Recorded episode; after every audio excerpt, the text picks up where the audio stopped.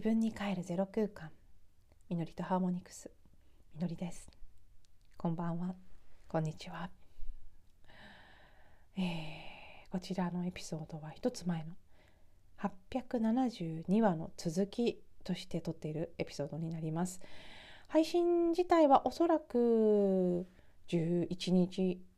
ぐらいになるかなと思うんですけど録音をしているのが9日の夜ですね。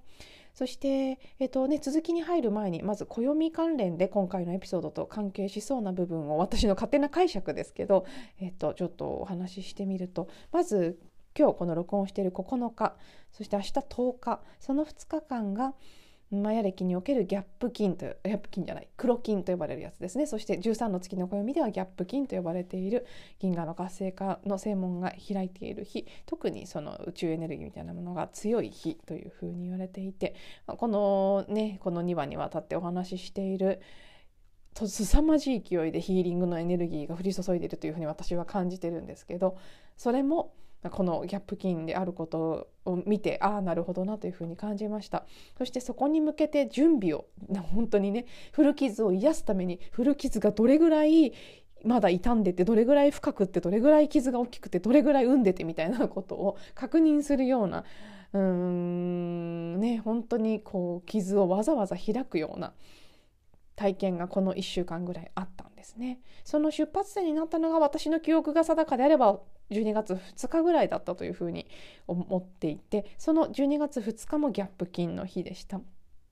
そこからこの1週間というのは5日6日7日8日と4日間連続一粒万倍日だったというちょっとね稀なケースですね。なのでなんとなくこううん意味深だなという感じというかね何かこうありそうだなって漠然と何かありそうだなみたいな大事そうっていう感覚はあったんですけどギャップ金が4日続いたギャップ金じゃないですね一粒万倍日が4日続いた後の2日間のギャップ金ということでうん何かこうね本当にわざわざと何かが掘り起こされて掘り起こされたものがここから消化されていこうとしているというのが私なりの今のエネルギー感全体感のこう言語化したまとめという感じになります。そして今週というか来週に、まあ、このエピソードが出る時点から考えたら今週ですね今週はまず12月12この1212のゾロ目の日があってこれも結構ねあの実はパワフルなナンバーだということでなんかエネルギーエネルギーの高い特別な日だと言ってる人もいますね。そして翌日13日、新月、イテザンド・エムカエル新月の日がありその13日が13の月の暦で6月の始まり立道の月の初日になっています。そこからちょうど1週間ぐらいで、えー、当時ですね、まあ、1週間ちょっと経つと12月22日冬至があります。その前にもう一度19日20日と一粒万倍日が2日続く日がありますね。で冬至が明けると割とすぐに今度は満月がやってきます。今度は蟹座の満月ですかね。この前が双子座だったと思うのでそこから年末へ向かっていくという流れですがとにかくそうですね。今日すごく強く感じているヒーリングのエネルギーそしてこの1週間そのヒーリングのエネルギーを浴びせるためのネタをボンボンボンボン出してたような期間があった。これらはいずれもやっぱり一つには冬至に向かっていくところで高まりつつあるエネルギーと共鳴するような形で起きてきていること。そしてもう一つはこの2023年というすごく大事なトランジションのね何かこう橋渡し的な意味を持つ年だったというふうに感じてるんですけどその最終段階で総決算的に起きていることという感じがします。なので今日自分自身のその過去のたくさんの後悔であったりその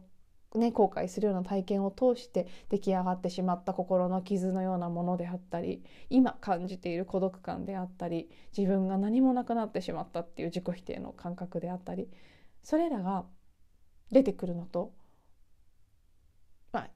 同時にちょっと質感の違うものも出てきて何でしょうねすごくその私自身のそのモヤモヤしている過去のいっぱい選ばなかった選択をしなかったってことに対する後悔そのものはモヤモヤモヤモヤし続けてるんですけど全然関係ないレベルでなんかちょっと本当に過去のことってどうでもいいしどんなことであっても過ぎてしまえば全然なんてことないんだなって思ったんです。例えばコロナとかもそうですね。もう若干忘れつつある。私は少なくとも。若干どこじゃないかもしれない。だいぶ忘れつつある。自分が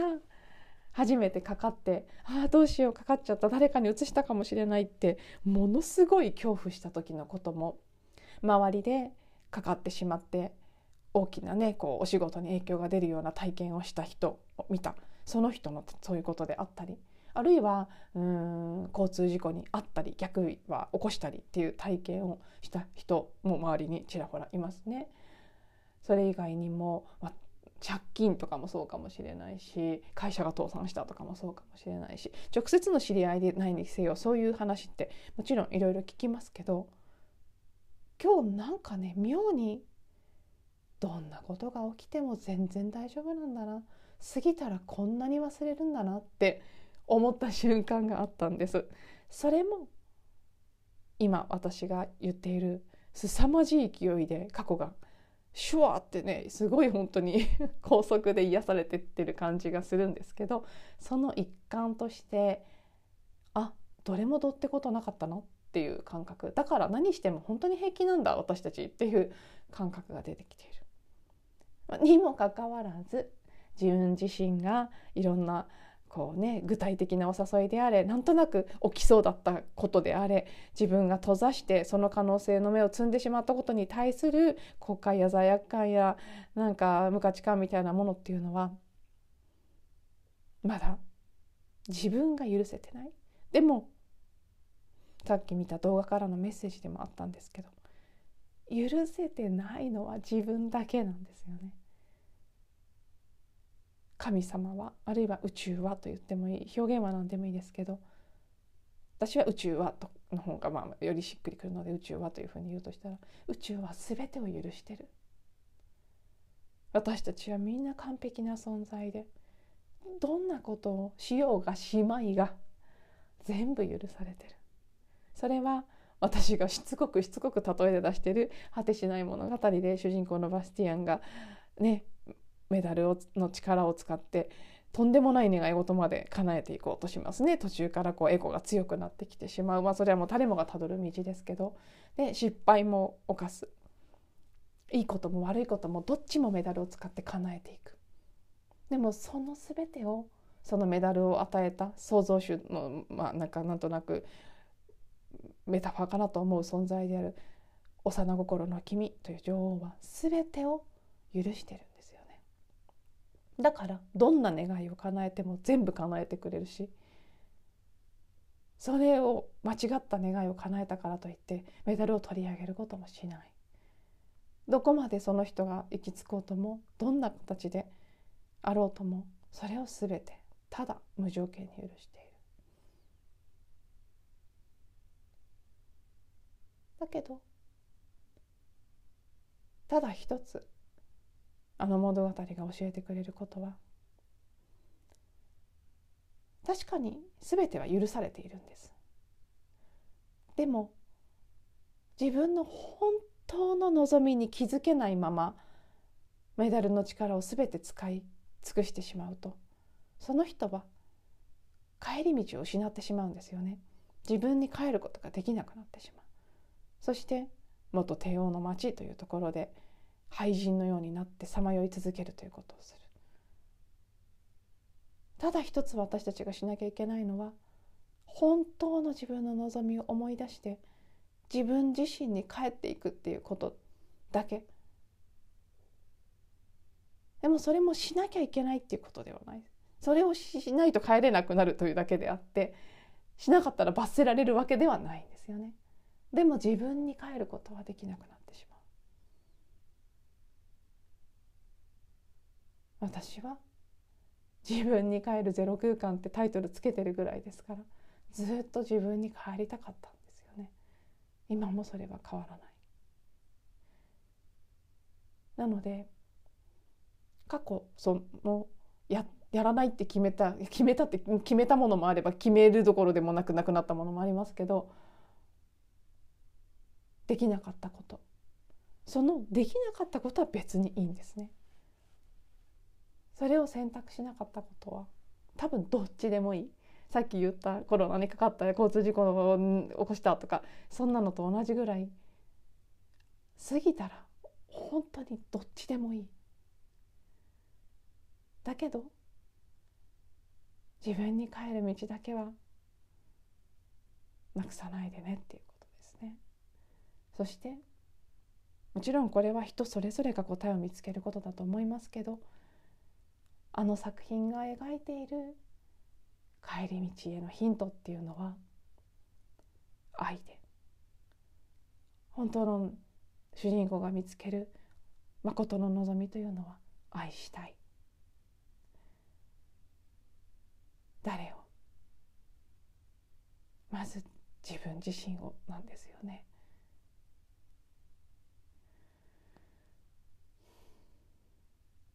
うん、今ねちょっと言葉がもう一瞬出てこなくなりましたけど少し沈黙を挟みたいと思いますそれぞれの聞いてくださってる皆さんの中でそして私もこの瞬間今起きている感覚それをただ感じてみてください。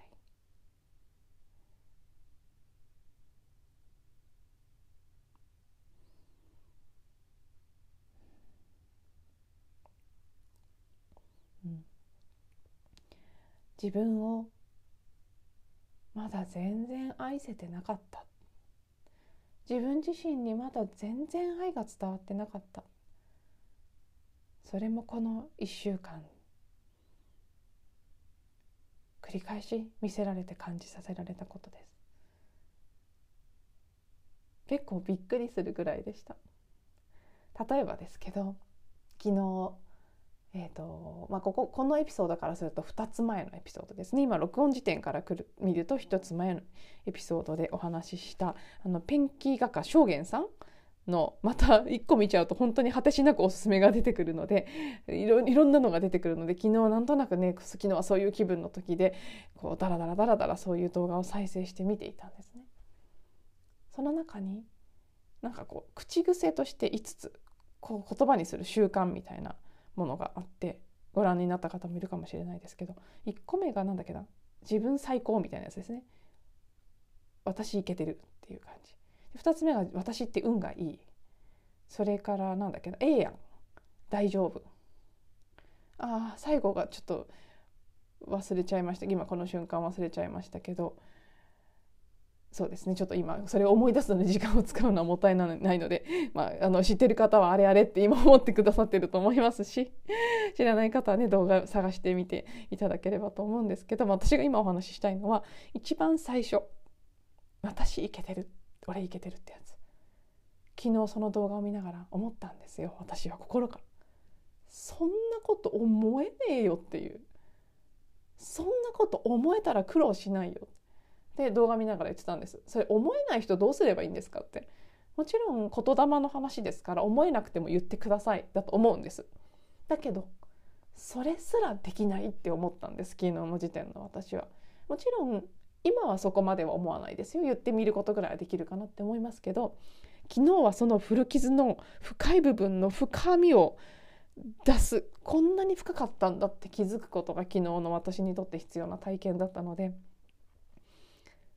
とも思えませんって。嘘でも言うこともできないぐらい思えませんって。思えない私をどうしてくれるんだっていう悲しみがすごい出てきたんです。そんなの言える人はいいですよねって。私、まあ、思える人簡単に思える人もたくさんいますね。私の周りにもね自分好きな人自分好きキャラの人と言ってもいいかもしれないですけどたくさんいます。そういうキャラの人はキャラだとしても言えるから要はその言霊の力で変化していきますよね。そういう設定がもうできてる人あるいは本当に子供の頃から肯定的な親御さんに育てられて当たり前のように自分最高って思ってる人もいますどっちのパターンであれ私にはそれはないって本当にないってある人に言われたくないってすごい怒りに近いぐらいの感覚ですごい悲しみが出てきたんです。ででもねそういう時の対処法は一応自分なりに知ってるつもりなのでそれを味わいきるですね。ああ今これを見せられてるんだ。自分の中に実は深く深く横たわっていた。自分いけてるなんて思えない思いたくもない。なんでかわからないけど思いたくもない。思いたくないから思わないって決めてて思えないんですよね。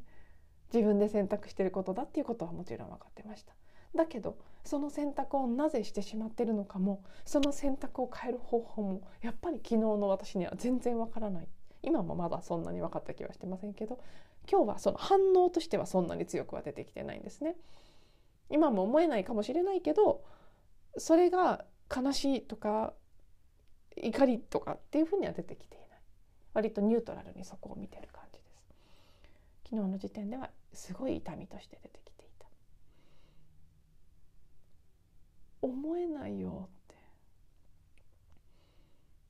そんなふうに見る動画見る動画もうね違うのも見たんですけどなんだっけなアダルト・チルドレン。親から愛されなかった人に一つの共通点みたいな感じ。でそこっちはあの、ね、またご紹介した本の作家の方の翡翠幸太郎さんの動画であってそれも見ちゃったんですけど、まあ、見事に当てはまるんですね。母親に抱きしめられたことがないとか母親から気持ち悪いって言われて、まあ、コメント欄にもね私のことかと思うようなコメントされてる方たくさんいましたけど子どもの頃の体験があってで自分の根底のところの自己肯定感が低い。そしてだから、まあ、さっき一つ前のエピソードでお話ししたようなことですね。人から好かれそうになったり人から何か、まあ、それは好かれるっていうのは恋人のような形でね恋愛として結婚とかそういう形でアプローチされるのであれ仕事面で「あすごいあなた素晴らしいねこんなことやってみない」とか「素晴らしいね一緒にこんなことやろうよ」っていうのも好かれることですね。人から近寄ってこられると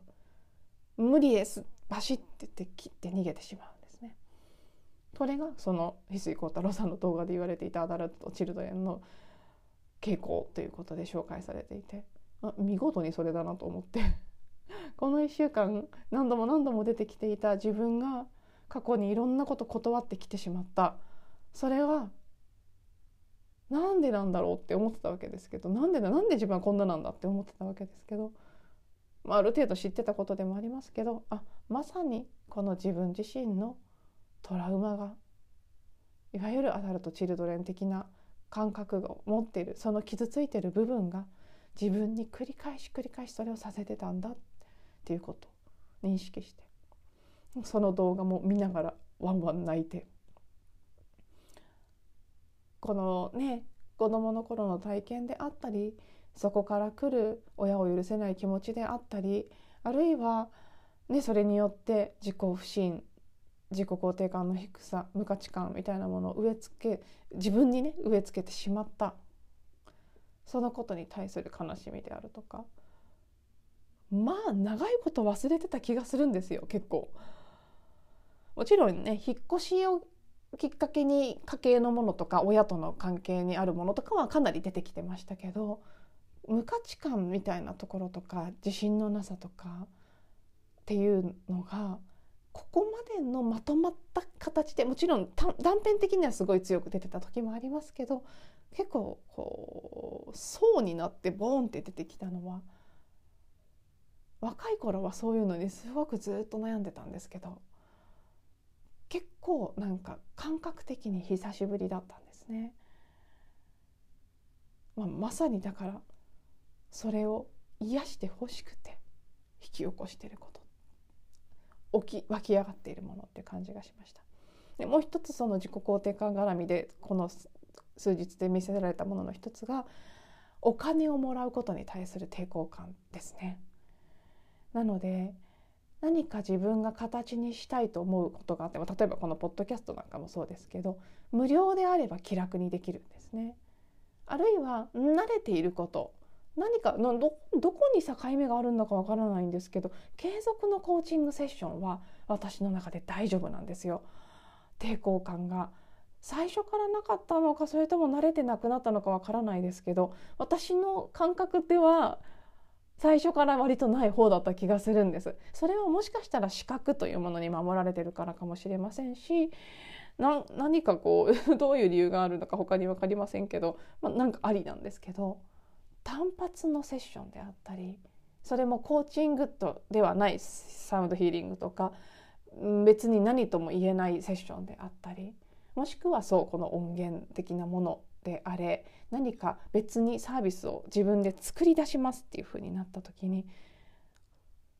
すごくあまだこんなに抵抗感があるんだなっていうことに気づかされる体験が最近あったんですね。最近普段受けてくれてる方とは違う方から単発のセッションを受けてみたいというふうに言っていただいたんですけどこう最近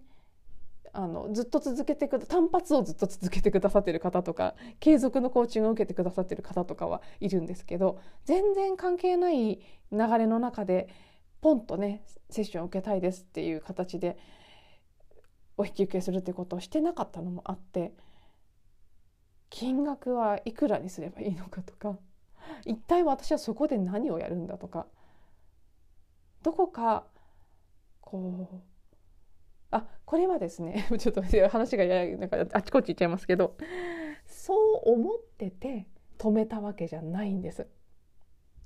結果止まってるなと私が返さなきゃ返さなきゃと思いつつ返事ができてないなんでだろうって見てみた時にあ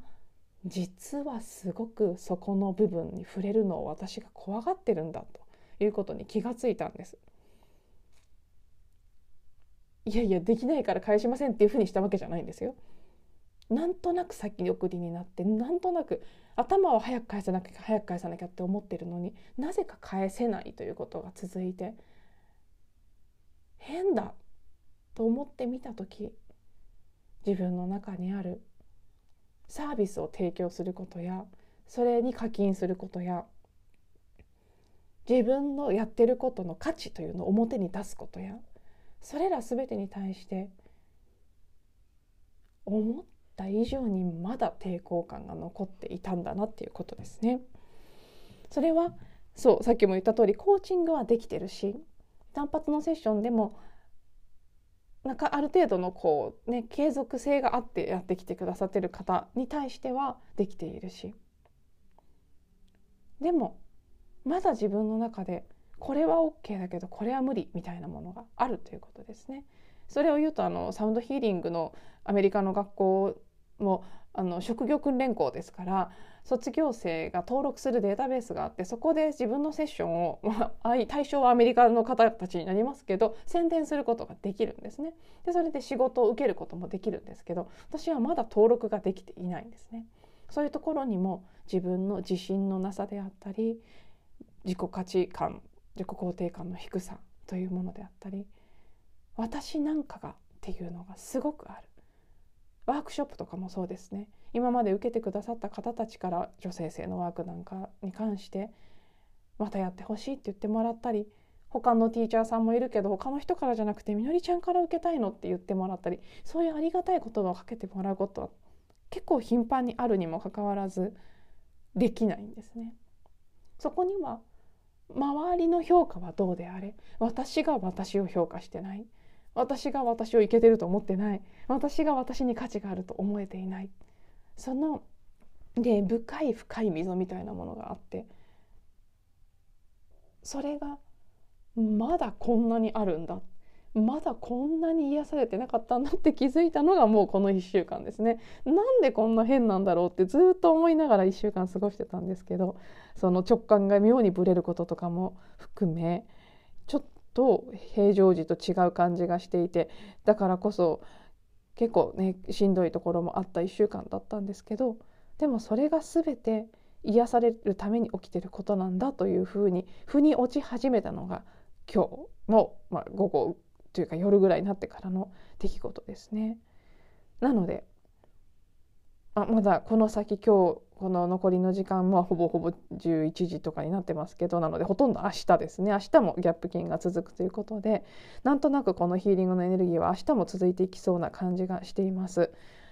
で私にこれだけこう海を出すような傷口を見せるような体験が起きてそしてこんなにも癒す死のエネルギーが降り注いでいるなという漠然とした感覚があるということは間違いなく何か古傷を癒すような流れが出てきているということではあると思うんです。なので、まあ、私の話がどれだけうんが共鳴するものであったりあるいはそのこれを聞きながらねご自分のことに照らし合わせて何かふと思い出したりということに役に立っているかどうかは分かりませんけどここでお伝えしたいのは今何か出てきていてもこの話を聞いてでも聞かないででもどっちでもです。何が出てきていたとしてもそれが癒される準備ができているということですね。そのために出てきて出てきている。過去が本当の意味でリセットされようとしている。すごくそれを感じます。タイムラインが全く変わってしまうぐらいのレベルで。あれ何だったっけって。あそんなのあったっけっていうぐらいの勢いで過去の失敗であったり後悔であったりそういうものもしくは傷であったり全部が癒されていくような流れが来てるっていうこと。なので出る出たがってるものがあったらもう止めずに出してすごいチャンスタイムなんだと思うんです。気持ち悪いですけど傷を開くのは。でもあ今持ってってもらえるみたいだからなんかいっぱいあったのゴミ見せとこうっていう感じで開いてそして降り注いでる癒しのエネルギーに身を委ねて必要であればたくさん休んで自分をいたわって。この、まあ、もしこの2日間だけなのかその先も続くのか新月ぐらいまで続くのかもしれませんから12日雨の予報も出てますね。なのでなんとなく癒しがそうですね。新月がスタートになるのでそこまで12日ぐらいまで続くかもしれないですね。今言いながら、うん、思いましたけど。なのでそれをちょっとね本当に宇宙からの恩寵を受け取るような気持ちで慈悲慈愛を受け取ると。意図を設定して今なんか懺悔っていうとすごくね罪の意識がそこにあるのでちょっと変ですけど懺悔っていうよりは何なんでしょうね本当に。もうとにかくヒーリングを受け取るっていう感じですね。そして今開いて「はいどうぞお願いします」って出しておけば全部持ってってもらえるんだぐらいの感じで出しておくといい時なんじゃないかなと思って私はもうあの開いているすでに開きかけているっていうより全部開いている気もしますけどもしかしたらまだあるかもしれないので出てくるものは何であれ差し出してこの傷口を癒してもらうことを意図してもう数日過ごしてみようかなと思っております。